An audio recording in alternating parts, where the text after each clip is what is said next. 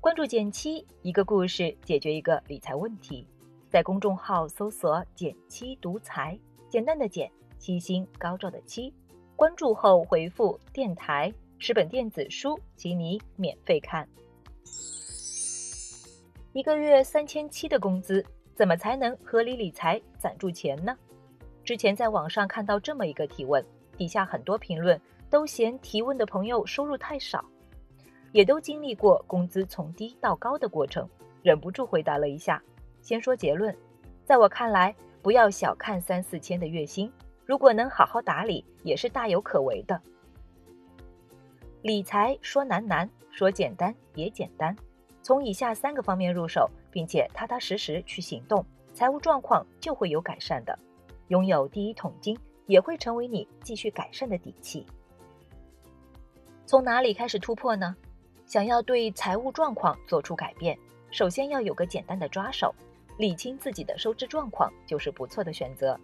尤其对刚开始理财的人来说，梳理这一步很重要。我把它称之为财务体检。一方面，它可以让你对现有的资产负债有个全面的了解；另一方面，还能对自己的消费黑洞做到心中有数。毕竟找到病根才能对症下药，所以这一步千万可不能省。具体怎么做呢？现在很多人都习惯了用微信、支付宝买单，而这两个 APP 都有账单导出功能，不仅记录清晰，还能分门别类。你也可以回顾一下过去六个月自己开销的前三名，看看到底是哪里开销大了，有没有节流的余地。相信很快就能找到存钱的突破口。看完了账单之后，你可能已经找到了节流的突破口。接下来，我们来思考下一个问题。如何把省下的钱存住呢？分享一个比较有用的方法，就是做好账户分配。具体来说，每月一收到工资，我建议你把它分成三份。第一份，先拿出工资的百分之十用来储蓄，建议你选择风险低的定期产品，比如银行定期或者是支付宝上的定期理财产品。这个储蓄比例不会对你生活产生较大的影响。当你的工资发生变化时，也可以调整储蓄的比例。第二份用来应付日常的生活消费，比如房租、餐饮和水电费，可以预估一个金额，将这部分钱放入一个专用的消费账户，日常支出就用它了。第三份弹性消费，比如购买书籍、社交等等，这部分钱呢可以放在余额宝或者理财通里，方便取用。要记住，收到工资后马上进行分配，保证自己能够存到钱。另外呢，也可以设置两个小目标，用目标引导自己的行动。第一，攒钱目标，比如今年攒够三千元，达到目标后拿出三百元犒劳自己。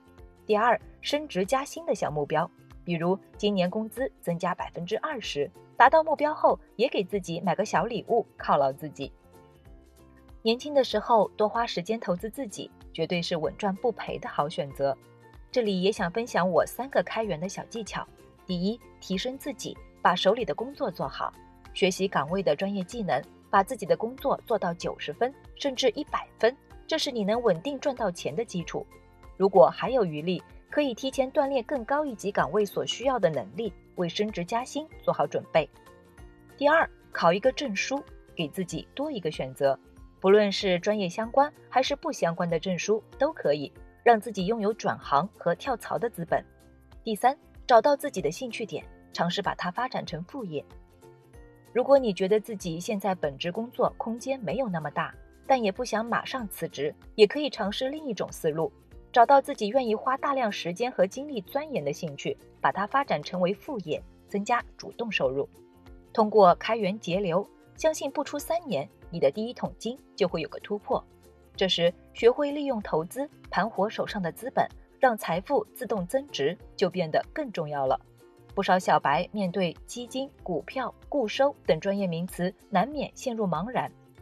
我的建议是，可以先从低风险、收益相对固定的产品开始试水，比如你可以尝试高于余额宝收益的货币基金、创新银行存款；进阶一些，就开始尝试用有少量波动的债券基金存钱。这些产品相对来说风险都不算高，适合刚开始接触投资的朋友。等到对理财投资的基本理念，比如风险、收益、流动性是什么关系，市面上有哪些正规金融机构，投资产品说明书怎么看等，有了更多感觉，再慢慢尝试更多投资品。最后还有几句话想跟提问的朋友说说：所谓变富的思路，其实都跳不开少花一点，多赚一点，收益多点儿这三件事。围绕这三点多实践、多调整，注重积累，慢慢的就会发现变有钱这件事真的不比你想象中更难。生活的绝大部分是琐碎，是鸡毛蒜皮，是周而复始，是出其不意和始料未及。比起纠结浪费的时间，不如先从存第一个一百块，分析一次自己的月收入，设定一个加薪一千块的目标开始。